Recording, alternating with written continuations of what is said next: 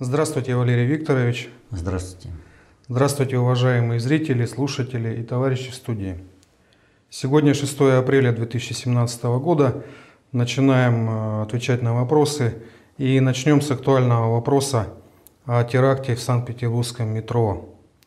Э, в частности, Александр спрашивает. Валерий Викторович, взрыв в метро подгадали к встрече Путина и Лукашенко? Это сделали американские страновые элиты, на которые работает Лукашенко, для того, чтобы у него была прочнее позиция на переговорах с Путиным. Типа, посмотри, что мой хозяин может сделать, так что давай договариваться на наших условиях. Да, здесь э, кое-то не к месту, но прежде всего соболезнования всем пострадавшим людям в этом теракте. А улыбнулся я вот по какой причине. Э, вот Лукашенко никто и звать его никак. Это не по его уровню организовывать такие, или там э, даже быть причастным э, к такому теракту. Это, понимаете, то, о чем говорится в политике, полезный идиот. То есть, который делает свою работу, даже не понимая, что он всего лишь макака, которая таскает каштаны из огня для своего хозяина.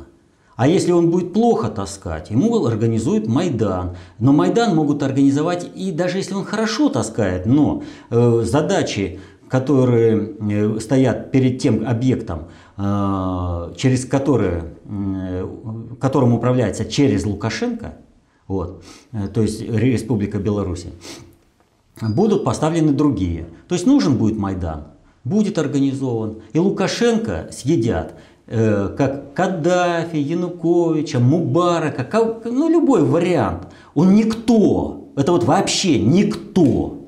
Вот. А его к такому знаковому событию э, приплели. Нет, это не так. Поэтому и вызвало улыбку, что ну, э, а событие действительно трагическое, и это действительно теракт. И э, вот в каждом теракте Э, вот о том, что произошло в Санкт-Петербурге. В каждом теракте нужно сразу спросить, э, определиться, а кто взял на себя ответственность за этот теракт. На данный момент за теракт никто не взял ответственность на себя. Но в первые же сутки э, британские издания почему-то были уверены в том, что это совершила Э, группировка ИГИЛ Даиш. Вот. И сейчас как бы линия о том, что э, террорист-смертник принадлежал к спящей э, ячейке группировки ИГИЛ, Даиш, она как бы является такой публичной. Но на самом-то деле э, никто не заявил о том, а что такое, а почему не заявить э, сразу. Вот какая-нибудь там группировка взяла бы и сказала, вот там, ну та же самая ИГИЛ, да, Э, заявляет, вот вы в Сирию там вторглись, мы вас тут и наклонили. Безусловно, э, теракт приурочен э, к поездке Путина в Санкт-Петербург. Не Лукашенко, он вообще здесь не при делах. Вот вообще, вот, то есть его нет в мировой политике. Это кукол дергают за нитки, на лице у них улыбки. Все. Вот за ниточки его дергают, он делает марионетка полная. Вот. А Путин э, субъект э, мировой глобальной политики. И с ним надо считаться. И мы всякий раз сталкиваемся с тем, что если при совершении теракта никто не взял на себя ответственность, то это однозначно выходит на глобальный уровень управления – на который страновые элиты, в том числе страновая элита США, выйти не могут. Да, они осуществляют надгосударственное управление, они могут провести теракты и прочее. Вот. Но выйти на глобальный уровень управления они не могут. Возникает вопрос, а что же здесь складывается-то? Вот. вот с этим терактом, надо понимать еще одну вещь. Никакой группировки, вот никакой группировки, какой бы там ни было какого-либо движения, организовать теракт не под силам. Любой теракт организовывают спецслужбы государства, обязательно спецслужбы государства, но руками полезных идиотов. Это уже любые э, члены различных э, каких-нибудь террористических или еще каких-то фун, фундаменталистских там группировок, неважно кто. Кого по сценарию надо подключить, того по сценарию и подключают. И дальше уже, а можно вообще списать на непричастного человека, которого по схеме управления лидером ну, попросили перевести э, груз и оставить там где-то. Вот. Поэтому, естественно, э, с, доказать, с доказательством того, что совершил э, какой-нибудь террорист-смертник, не будет никаких проблем. Но надо обратить внимание на одно – весьма как бы не очень удачное время для совершения теракта. То есть странностей там хватает у этого теракта. А, небольшой, э, сравнительно небольшой заряд для взрыва. И, что очень важно, на другой станции метро э, оставленный рюкзачок не взорвался. На площади Восстания? Да. А сегодня еще и э, обезвредили взрывное устройство э, в жилом доме. То есть кто-то сообщил и кто-то показал. Так вот, что могут означать эти события? Если мы будем рассматривать события в плоскости внутренняя, внешняя политика, мы ничего не поймем. Если мы будем рассматривать э, э, с уровня глобальной политики, то нам станет все очевидно. И в данной ситуации э, надо вспомнить о том, что я говорил в, при, в предыдущем вопросе-ответе о положении Трампа внутри страны. Он столкнулся с очень жестким, а в сфере юстиции с организованной, вот здесь вот э, есть ОПГ, организованная преступная группа. Так вот, с организованной ОПГ страновой элиты. Они не понимают, что рубят суп, на котором сидят. Им важно срубить Трампа. Но после Трампа рассыпятся Соединенные Штаты. Мы об этом говорили. И я говорил о том, что у Трампа очень сложное, просто катастрофическое положение. Самый серьезный э, и первый и самый серьезный момент за всю его продвижение э, к посту президента Соединенных Штатов и за время исполнения президент, Трампом обязанностей президента Соединенных Штатов. Вот. Но дальше-то пошло еще. Смотрите, как положение. Он практически без боя сдает свою козырную карту, за счет которой выигрывал выборы Обама К. Вот. Э, Все, он э, типа отказывается от нее. Вот. И э, что произошло э, дальше? Из Совета национальной безопасности увольняют э, советника, э, он вынужден уволить советника, которого туда продвинул и против которого выступали страновые элиты Стива Беннона. Это о чем вообще говорит? Это говорит просто об очень серьезном положении в Соединенных Штатах. И мы говорили о том, что любые силы, которые управляют Соединенными Штатами, они заинтересованы в том, чтобы решать свои проблемы за счет ресурсов России. Путин является, э, так скажем, политическим игроком глобального уровня ответственности. Он проводит глобальную политику. И, соответственно, этому он должен э, э, свои действия согласовывать э, вот с такими же глобальными игроками. Согласовывать не значит э, включать, э, включаться в их вектор целей. Согласовывать это означает избегать конфронтации, которая может провести э, катастрофе, а решать все посредством э, переговоров. То есть объяснять, вот это вы сделаете, будет вот так-то. Вот это мы сделаем, будет вот так-то. Если мы сделаем совместно вот это, это отвечает и нашим интересам, и вашим интересам. То есть, но с курсом на обретение полного суверенитета России и, э, э, так скажем, э, ограждению других народов от э, самоубийственного э, управления глобального предиктора. То, что управление глобального предиктора самоубийственно, показывает состояние во всем мире. Сейчас вот все сидят и ожидают Третьей мировой войны. То есть мир стоит на грани экологической. Все знают, э, что экология в бедственном положении, экологической, экономической. Что у нас идет? Экономический кризис.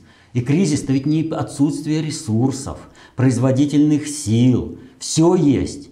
И конструкторы, и заводы, и все прочее. Кризис управления экономикой идет. И военно-политическая катастрофа. Вот, на, то есть, повторю, мир стоит на грани экологической, экономической и военно-политической катастрофы. То есть от этого уходить надо. Вот это надо объяснять глобальному предиктору, э, чтобы он соглашался на те Э, варианты управления миром, которые предлагает Россия в лице Путина. Но эти варианты не предполагают уже место самому глобальному предиктору. Потому что вместе с отказом от своих принципов и целей управления они э, прекращают существовать как э, структуры, не стру, прошу прощения, не структура. Структуры уже управляют, это куклы, которых дергают как за субъект как субъект э, управления глобального уровня ответственности. То есть, но это делать надо мягко, переходить э, аккуратно, чтобы не было большой, да и вообще, чтобы не было катастрофы. Но, как видим, кризис у глобальщиков капитальный. Соединенные Штаты, которого они выбрали инструментом надгосударственного управления, через которых они проводили структурное управление, и э, за счет которых они набрали Э, кадровый состав структурного управления, вот это структурное управление, кадровый состав начинает выходить из э, под контроля. Э, по одной простой причине. То есть, когда рушится Пакс Американо, вместе с крушением империи теряют свое доминирующее положение, вот эти чиновники, которым вообще плевать на какую-либо политику, Э, внешнюю, внутреннюю, государственную. Для них важно, чтобы они могли сохранить свое место и грабить другие народы, и жить за счет этого, как они привыкли делать во время Пакс Американо. Вот за это они будут грызться по полной программе. И что мы наблюдаем? Вот. А, дальше. Происходит очень интересное событие. Сразу после теракта Трамп звонит Путину и предлагает сотрудничество и помощь. Они оба знают, о чем идет речь. Они оба знают, что в данной ситуации э, будет потом оглашен тот, кто совершил теракт. И это будет, безусловно, структура, которая подконтрольна страновой элите Соединенных Штатов, которой глобальное управление позволило совершить данный теракт. Почему э, позволило совершить? Страновая элита, она не мыслит большими, э, высшими приоритетами обобщенных средств управления. Она мыслит по принципу «винтовка рождает власть». То есть, а, мы сейчас взорвем, мы там напряжем, мы Навального проплатим, и все пойдет у нас по накатанному. Мы уже не одну э, оранжевую революцию сделали. Они сделали оранжевую революцию, потому что они работали по технологиям, которые Э, глобальный предиктор разрабатывал на основе своих методологий управления. Своей, понимаете? Они методологией управления не владеют. А э, в каждой конкретном случае, в каждой конкретной стране нужна своя технология. Вот тогда будет получаться управление. Вот тогда э, получилась Первая мировая война, Вторая мировая война. А вот здесь они сбили э, Боинг над Украиной. А войны почему-то не получилось. Кстати, 2014 год был самый критический год в плане организации горячей Третьей мировой войны. То, что сейчас идет, это шумовые петарды, которые там кого-то могут ранить, как э, мэра французского городка. Вот. Но не более того. Вот. Потому что э, в капитальной катастрофе никто не заинтересован. Но, в том числе страновая элита США, им нечем фактически воевать. Соединенные Штаты сейчас в таком напряжении, что им просто ресурсов негде взять, чтобы с кем-то воевать. А вот создавать шумиху и проплачивать резаной бумагой предателей внутри страны, которые э, свою страну готовы уничтожить, чтобы выслужиться перед хозяином, это могут. И у нас в стране хватает таких предателей. не только один Навальный, в правительстве их много. Ну вот. Хватает, служат э, э, хозяину зарезанную бумагу и возможность э, погладать объедки с его стола. Это верх их, так скажем, мечтаний. Потому что быть хозяином в своей стране, это они не, не могут, они психологически это не понимают. Как это так? Вот быть лакеем они понимают. И это счастье для них. Люди холопского звания. Про них было сказано. Вот. Хотя они себя объявляют элитой там и прочее. Так вот, э, Трамп позвонил Путину и предложил. Это уже, если мы знаем, что Трамп поставлен э, глобальщиками в, во главе э, Соединенных Штатов для того, чтобы провести перестройку и отстроить Соединенные Штаты от глобального управления, вот только сейчас аналитики, в том числе американские, разводят руками. Как же так получается-то? Соединенные Штаты сами своими руками передают управление миром Китаю. А мы-то этого не видели. То, что, скажем, было видно с позиции концепции общественной безопасности через знание достаточно общей теории управления, уже давно для тех э, аналитиков, которые существуют, это стало очевидным только сейчас. Это вот как, знаете, э, в анекдоте э, «Сынку, смотри, море, где тату?» Знаете, да? Завел его уже по пояс в море и говорит, вот оно море-то. Многие аналитики так и умрут, не понимая, что происходит глобальная перестройка. Они все будут думать, что э, хозяин в мире это Соединенные Штаты, он никуда не денется. Но аналитики имеются в виду в кавычках. А других у нас я что-то средств массовой информации не наблюдаю. Так вот, э, Трамп звонит Путину и предлагает сотрудничество. То есть идет сотруд... предложение от глобального предиктора. Вот. И он предложил свою помощь. А что дальше-то происходит? А дальше вдруг представитель ЭГ, ИГИЛа, Даиш, выступает и заявляет о том, что Трамп идиот, а Соединенные Штаты скоро рухнут, потому что управляются этим идиотом. Так вот, э, Трамп не остался в долгу. И он тут же пообещал уничтожить ИГИЛ, Даиш, и защитить цивилизацию. Вот если вот это вот все посмотреть, как так, он своих людей не может защитить, а он там э, с кем-то пикируется. На самом деле это идет публичный диалог между страновой элитой и глобальным предиктором. У страновой элиты в данной ситуации нет ни одного шанса выиграть. И э, вопрос о том, что а, ИГИЛ будет уничтожена, это даже не вопрос времени, вернее времени, это вопрос управляемости Соединенными Штатами.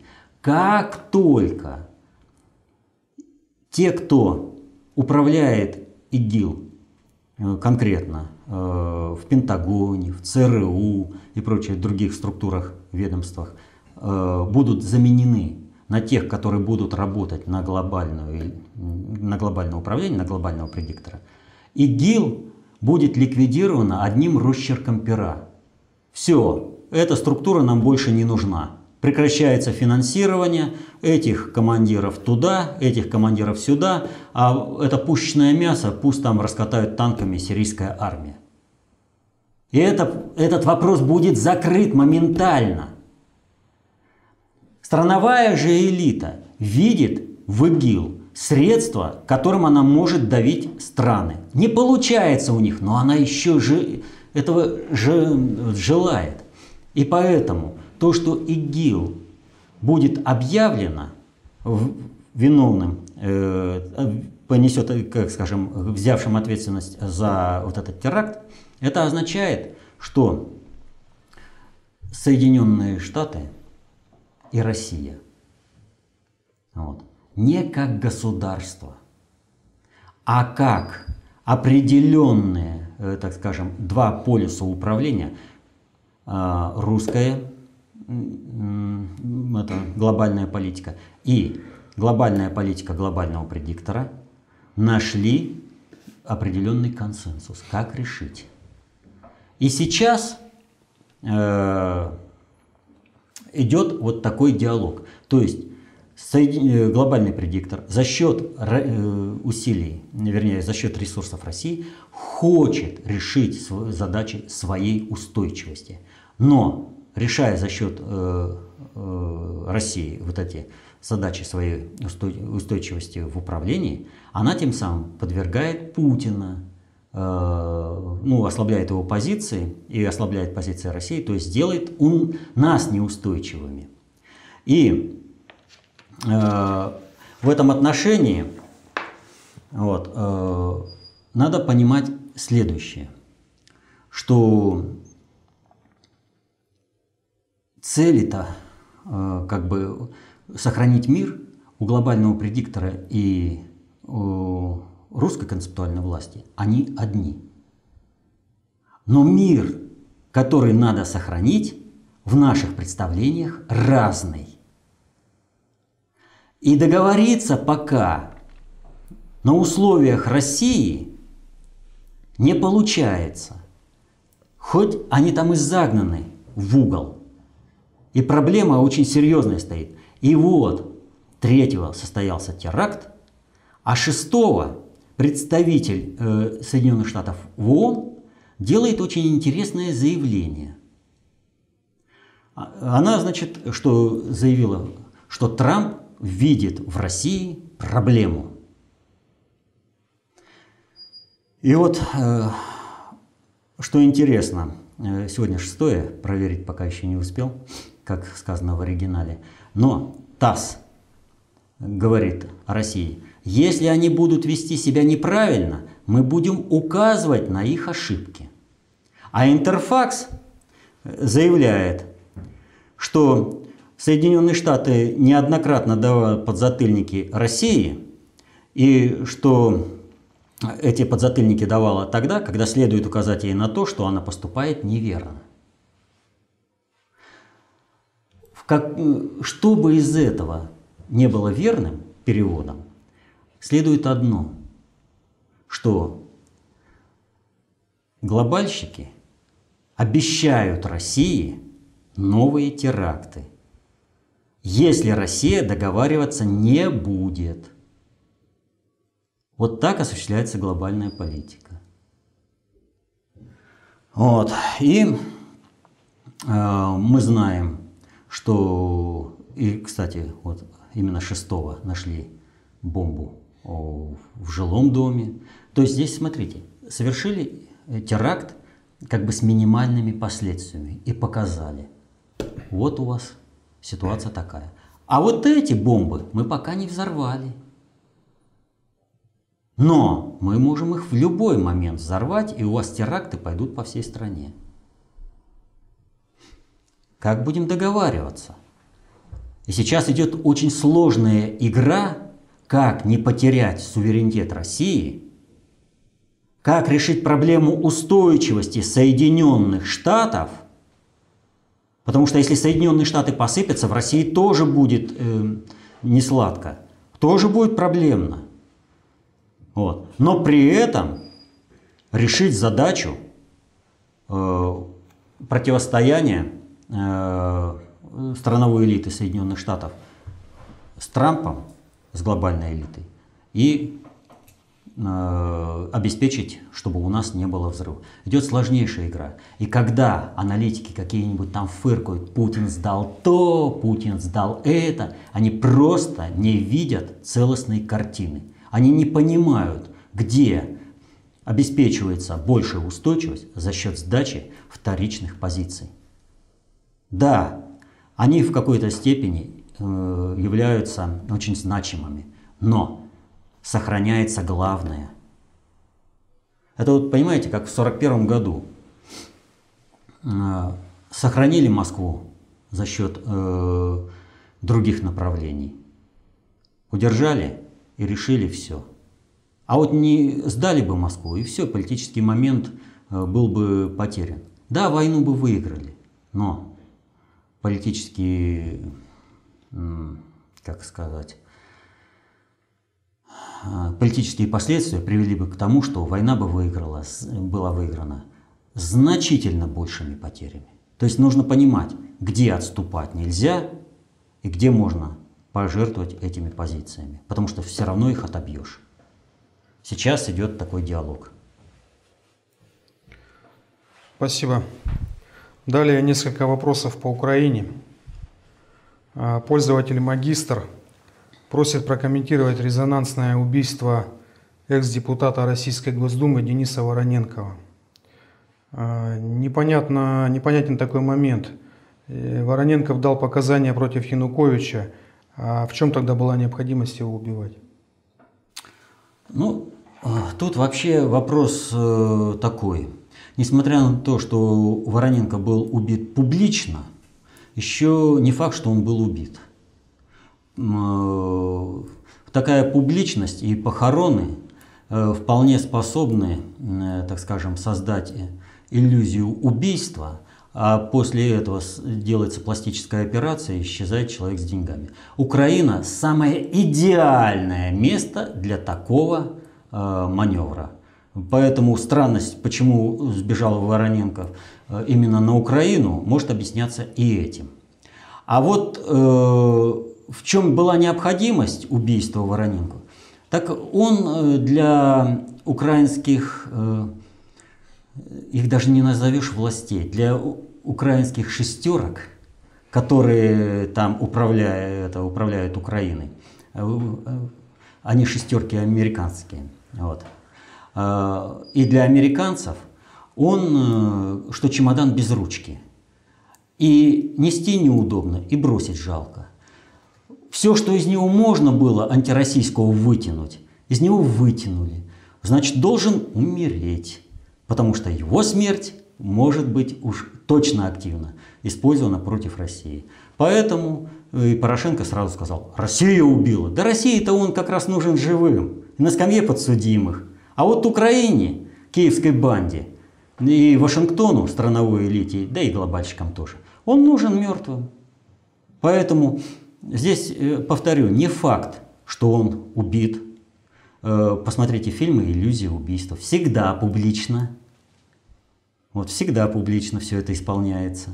Вот. И многие странности с этим убийством с исполнителем, сразу тогда как бы становятся понятными. Но вполне может быть, что вот этот вот дилетант привлечен специально для убийства Вороненко. Вполне. И реально он убит. Потому что, еще раз, это иллюзия убийства или же реальное убийство отвечает целям киевской банды и Вашингтона. Анастасия просит прокомментировать реакцию представителя нашего МИДа Марии Захаровой на, содерж... на задержание украинского журналиста Романа Цымбалюка в здании МГУ для проверки. И она приводит цитату Марии Захаровой «Роман, держись, там в обиду не дадим». С чем, на ваш взгляд, связано такое бережное отношение нашего представителя МИД в отношении журналиста иностранного и данном, на данном этапе недружественного нам государства? Ну, во-первых, э, Украина это не государство, и никогда государством не было. Определенная государственность э, у нее была, но в рамках э, Союза Советских Социалистических Республик. После этого она исключительно failed state, то есть несостоявшееся государство. А, что же касается реакции Марии Захаровой, то здесь без всяких вариантов, безальтернативно, абсолютно верная и точная реакция. Какая была первая информация? Цимбалюк был задержан за э, исполнение его журналистских э, обязанностей. То есть он исполнял свои обязанности журналиста, и за это его задержали. Естественно, нужна сразу точная реакция нашего МИДа и наших правоохранительных органов. У нас не какая-то там Украина, где, повторю, управляют шестерки американские. У нас нормальная страна, во всяком случае мы стремимся к этому, и у нас каждый имеет право голоса, свободу мысли. И журналисты осуществляют свою работу беспрепятственно. Это на Украине затыкают рот не только журналистам, лишают аккредитации и все, а потому что они боятся альтернативного взгляда. Боятся. А у нас журналисты спокойно работают. Тот же Цимбалюк, несмотря на то, что он ведет э, себя просто как, ну, украинец, ну что там говорить, сведомый украинец. А как ведут себя сведомые украинцы? По поговорке, при, это, посади свинью за стол, она и ноги на стол. То есть конченый хам, мерзавец и все. Но он журналист по профессии. И свою работу он должен выполнять, поэтому его приглашают на Э, на пресс-конференции Путина и на ежегодной. И обратите внимание, он каждый раз получает слово. Каждый раз. Несмотря на то, что, повторю, ведет себя просто, ну, недопустимо так вести себя просто человеку. Но если ты сведомый украинец, какие вопросы? Он сведомый. Вот. И поэтому, когда вопрос э, пошел о том, что он за свою журналистскую деятельность был арестован, Роман, держись. Не позволим, у нас страна свободная. А оказалось, что он за хулиганство. Ну так извините. Это совершенно другое дело. Это совершенно другое дело. Здесь никакая твоя э, профессиональная это не является для тебя э, чем-то закрытым. Вот. Вернее, каким-то прикрытием. Все, совершил хулиганство, получи. А, за журна... а журналистская деятельность тебе открыта. Еще раз повторяю, даже он к Путину на пресс-конференцию он постоянно получает слово. Постоянно. Многие журналисты бы позавидовали э, такому. Но это, опять же, связано с тем, что вот как будто мы кого-то боимся. Да не боимся мы. У нас все работают, и мы всем отвечаем. У нас сильная позиция. Только слабый запрещает своим противникам говорить. Только слабый вещает на своем пространстве. И поэтому, когда кто-то требует запретить какое-то издание, это означает, что лично он, вот этот, в информационной войне слабак. У него нет. Вот если в обычной войне побеждает тот, у кого лучше винтовка, и лучше ей владеет, но это образно говоря, то в холодной информационной войне побеждает тот, у кого лучше, мощнее информация, и кто лучше ей владеет. И когда кто-то требует запретить какое-то издание, это означает, что в информационной войне у него нет ни винтовки, ничего, ему остается только скулить. Вот он и скулит, требует закрыть. Что происходит на Украине? Мы же видим, реально. Там вообще альтернативный мир – они создали себе какой-то мир, чужие там не ходят, другого альтернативного мнения не звучит. И поэтому, когда они попадают в реалии, в любые страны, не только в России, они просто шизеют, а что это такое? Нам уже говорили, там совершенно другая ситуация. Но благодаря такому киевская банда немножко может еще это, быть устойчивой. Немножко быть устойчивой. Вот. А здесь абсолютно мы показали, какая мы страна, что мы не боимся. И даже вот конкретного врага России мы не позволим, чтобы ему журналистская его деятельность профессиональная, аккредитованная, была запрещена или там ей препятствовала. Но он же был задержан за хулиганство. Все. И МИД на это дело сказал, все, это уже не наша епархия. А вот здесь за журналистскую деятельность мы не позволим. Мы показали, что мы нормальная страна, в отличие от Украины или там какой-то другой страны, где есть запреты на профессию. Вопрос от Вячеслава Тихонова. Английский суд обязал Украину вернуть долг России. В связи с этим масс-медиа и аналитики начали обсуждать, как и чем Россия будет выбивать этот долг. Но вы как-то утверждали, что деньги будет отдавать биржа, а не государство Украины, и поэтому и беспокоиться ей не Кто же прав, да? Да. Валерий Викторович, кто же нам врет, российское телевидение с аналитиками или вы? Ну, насчет российского телевидения с аналитиками решать вам. Много ли вы там правды и глубоких взглядов э, на процессы управления слышали? А насчет меня я скажу вам по-другому. Высокий лондонский суд ни с того ни с сего по прошествии, понимаете, трех лет с лишним, вдруг озаботился. А кто же должен-то все-таки выплатить долг? Вот молчали, молчали, молчали, молчали, а потом раз и говорят «Украина». А это что означает? Приперла. То есть спокойная, методичная работа государства по выбиванию этого долга привела к тому, что великобриты, мелкобриты, завопили, мы платить? Он кто брал, пусть и платит. Да, сейчас нет пока механизмов. Но так извините, э, Фаберже попали в двери. Мы будем дальше эти двери придавливать. Далее к другим вопросам. Ирина спрашивает – Зачем Марин Ле Пен приезжала в Москву? О, зачем? Вот если я сейчас любому аналитику задам вопрос, кто побеждает э, на выборах, мне скажут. Безусловно, в первом туре победит Марин Ле Пен, потом, значит, идет Макрон, но во втором туре она проиграет. А я скажу совершенно другое. У Марин Ле Пен на данный момент нет никаких шансов победить даже в первом туре. От слова, вот шан, нет шансов победить в первом туре, от слова совсем. Борьба идет между другими лидерами. Это Макрон, представитель страновой элиты США, и Фион, представитель глобальщиков – вот здесь идет бадание. А Марин Ле Пен на данный момент, повторяю, ситуация может измениться, я уже и об этом говорил, но на данный момент у нее нет никаких шансов. Марин Ле Пен идет сейчас тем ледоколом, который тарит дорогу Фиону. Зачем она сюда приезжала? А для того, чтобы у западного обывателя, который отнюдь не благоволит э, к России, отнюдь не является сторонником России, там что-то. Вот.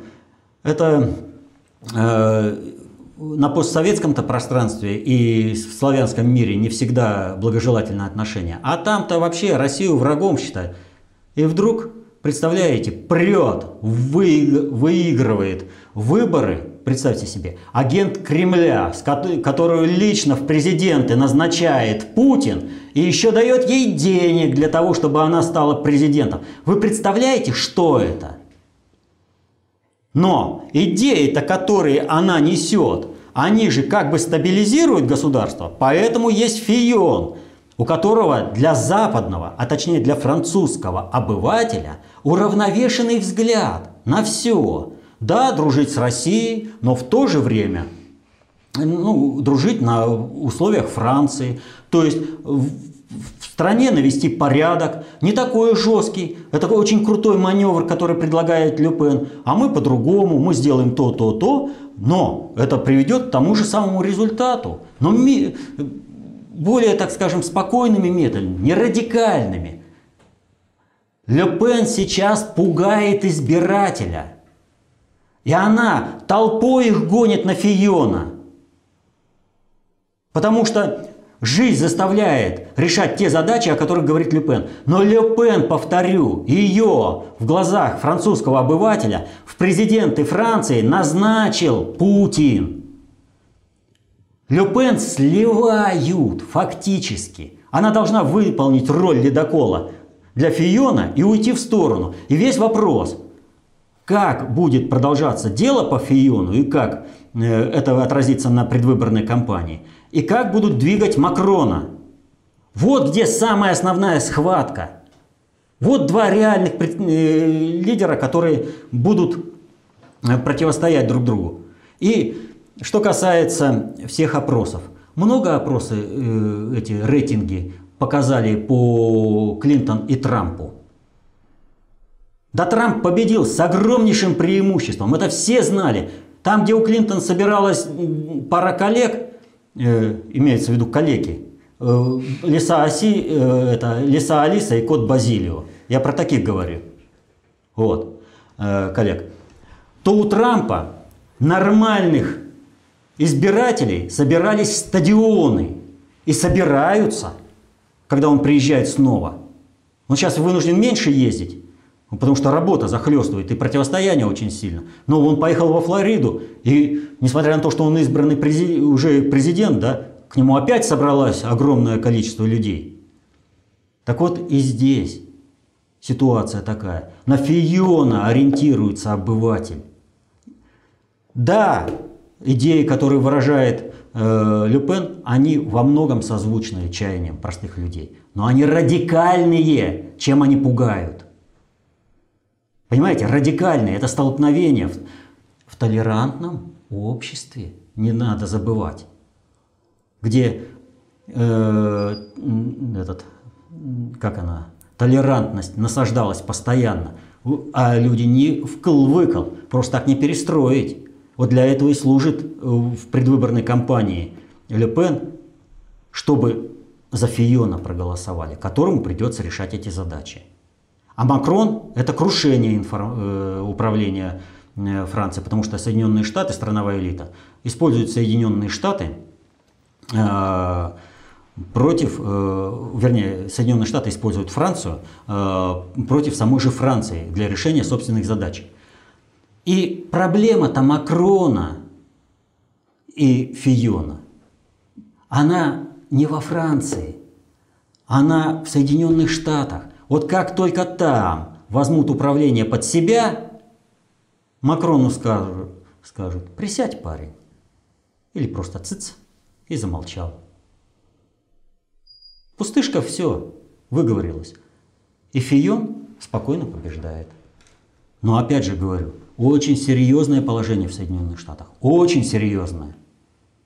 Поэтому у нас взрыв в метро, поэтому э, угроза от глобальщиков через Ники Хейли, у представителя Соединенных Штатов в ООН, идет, что мы и дальше позволим страновикам это делать, если вы не пойдете договариваться на наших условиях. Очень серьезная политическая задача. Как не потерять суверенитет России и как не допустить дальнейших взрывов. Вопрос от Виктора Колесникова. Почему на федеральных каналах не показывают воскресные митинги из-за провального? Имеется в виду Навальный. Многие люди возмущаются полным молчанием как Кремля, так и СМИ. Почему нельзя дать какой-нибудь комментарий? Или это специальный прием управления? Это специальный прием управления, но вы э, предполагаете другое. Значит, вот если я ограничусь этим комментарием, то можно подумать, это государственная политика. На самом деле все не так. Что можно и нужно сказать об этих митингах? Вот в военном деле есть такой прием, как разведка боем. И вот эти митинги, это была разведка боем. Они проверяли, как реагирует государство, э, как реагирует структура управления. И эта разведка боем имела еще одну задачу. А, значит, а для чего разведка боем проводится? В 2018 году переизбрание президента России. И э, всем подпиндосникам в России, потому что это невыгодно хозяину, нужно не допустить переизбрания Путина. И они готовятся к этому уже сейчас. Одним из ключевых моментов в проведении Майдана в России, проведение государственного переворота и недопущение избрания Путина является проведение э, информационной войны. То есть нужна дискредитация государственных СМИ. Чтобы верить им было нельзя. Нужно заранее создать свою структуру оповещения и распространения информации, которая бы э, людей э, собирала и направляла по определенному образу. Поэтому это специальный прием управления, который дискредитирует государственные СМИ. То есть руководители СМИ, которые запретили освещать митинги Навального, прямо вот заявили, я являюсь участником, активным участником совершения подготовки и совершения государственного переворота в России и организации гражданской войны в России. То есть его конкретное запрещение означает только это и ничего другого. Потому что, когда подойдет время, должны быть другие системы.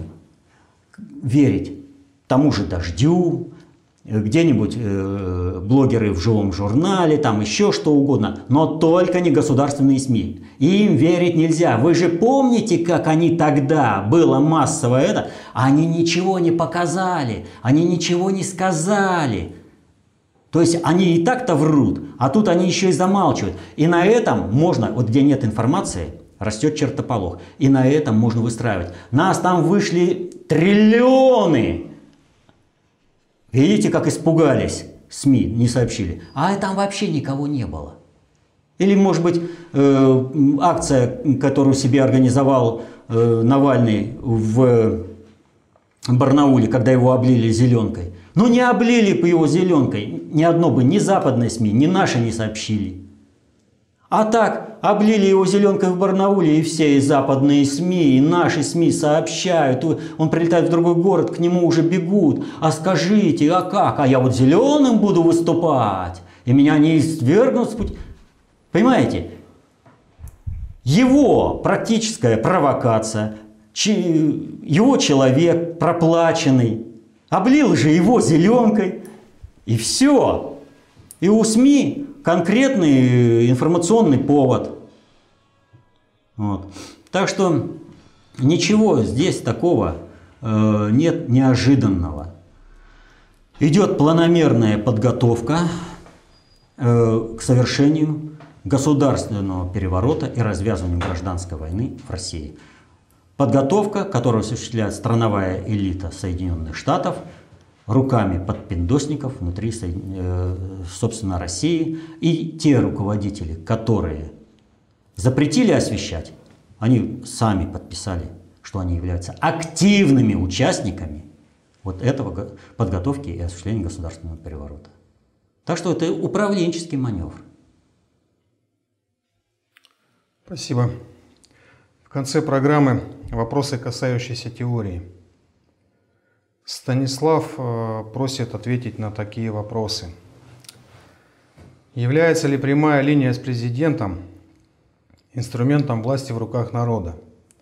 Вы постоянно твердите о том, что народ должен брать власть в свои руки.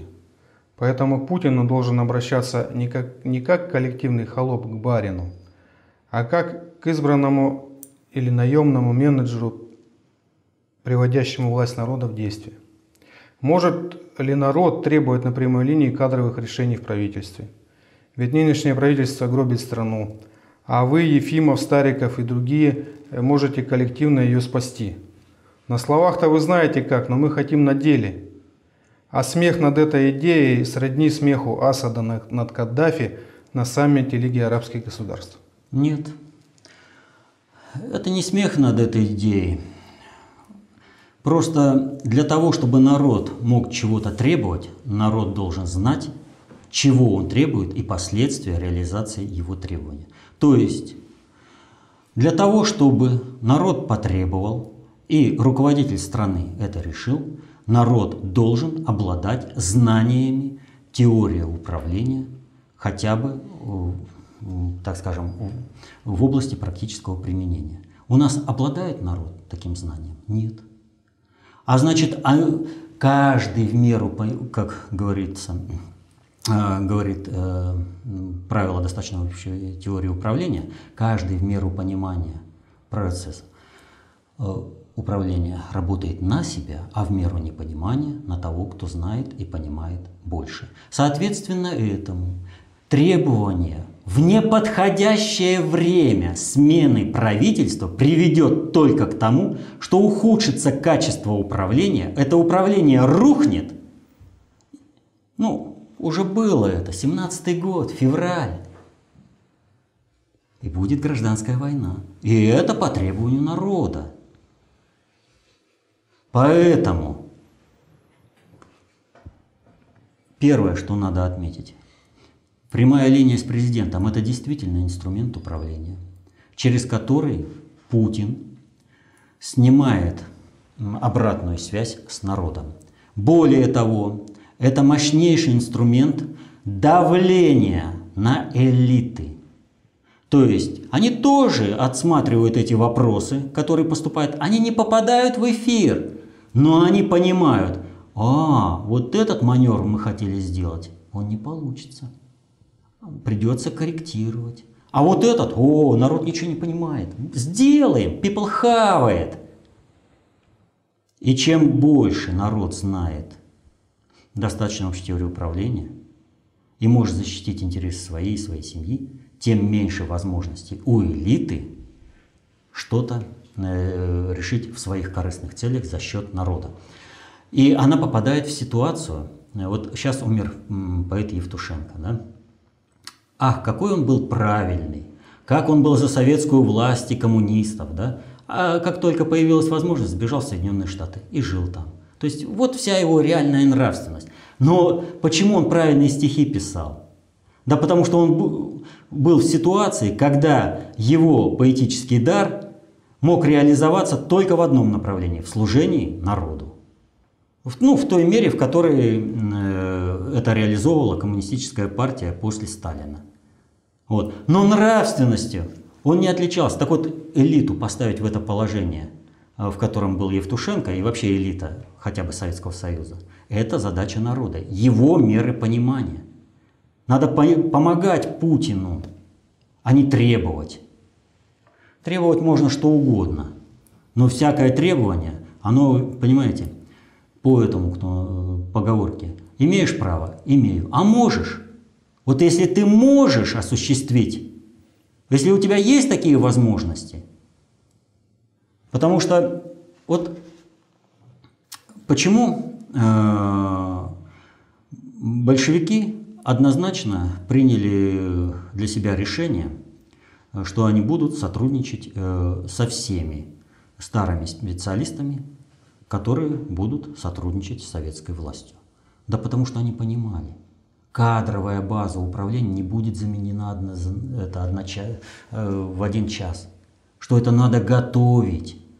Что умение пасти коров и умение управлять деятельностью завода, села, города – это совершенно разные умения. И всему надо учиться. Они все нужные, но всему надо учиться. Но у пасти коров научишься значительно быстрее, чем управлять городом. А э, сейчас что происходит? Ну, уберут одних. А кадровый корпус какой? Из кого будем набирать? Из тех, кого подготовили в советское время, так их готовили все время под перестройку. Когда были выписаны Чубайс, Кох и другие, Гайдар, В советское время. А кого подготовили, подготовили 90-е годы? Какие это э, по нравственности имеется в виду специалисты управления? Да, они замещают сейчас разные должности. Но на кого они будут работать? Они же получили кредит доверия и попал во власть, поцарствуй в сласть. Вот когда это до меня доберутся? Я же только что пришел, чего вы меня спрашиваете, это предыдущие натворили. То есть правило трех конвертов. Поэтому надо же понимать, что задача-то не убрать одних.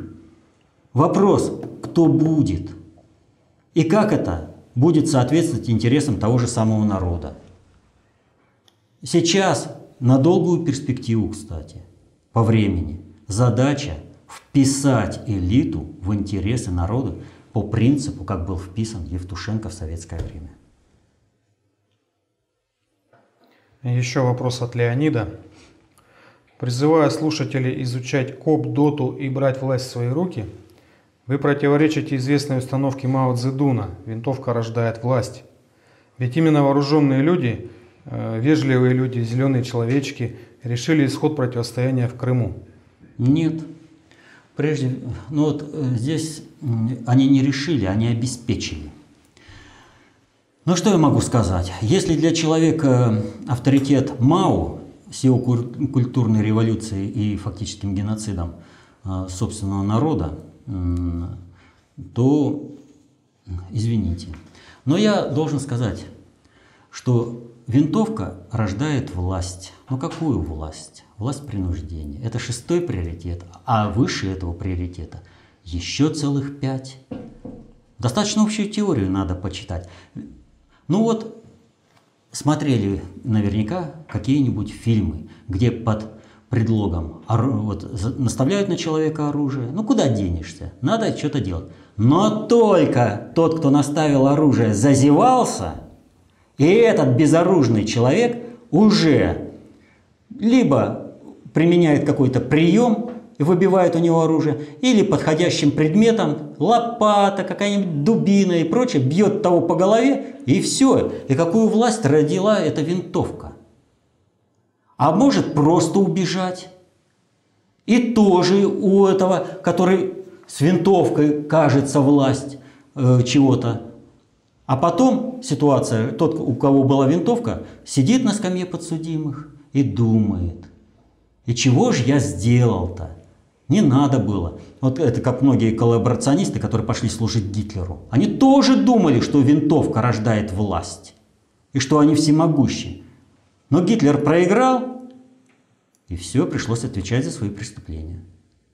Так что низший приоритет управления, а выше еще есть целых пять. Это оружие геноцида, это экономический приоритет, фактологический, э, хронологический, ну и выше методологический. Так что изучайте теорию управления, чтобы не повторять глупости, которые говорил Мао. Ну, собственно, подошли к обычному финалу нашей программы. Это был ну, последний Вот вопрос. как раз я и завершил.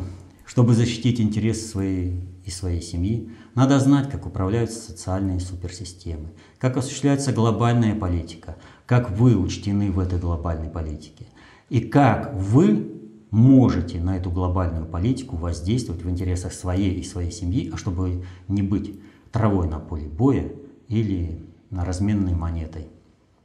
Поэтому изучайте достаточно общую теорию управления, концепцию общественной безопасности. Будьте счастливы. До следующей встречи.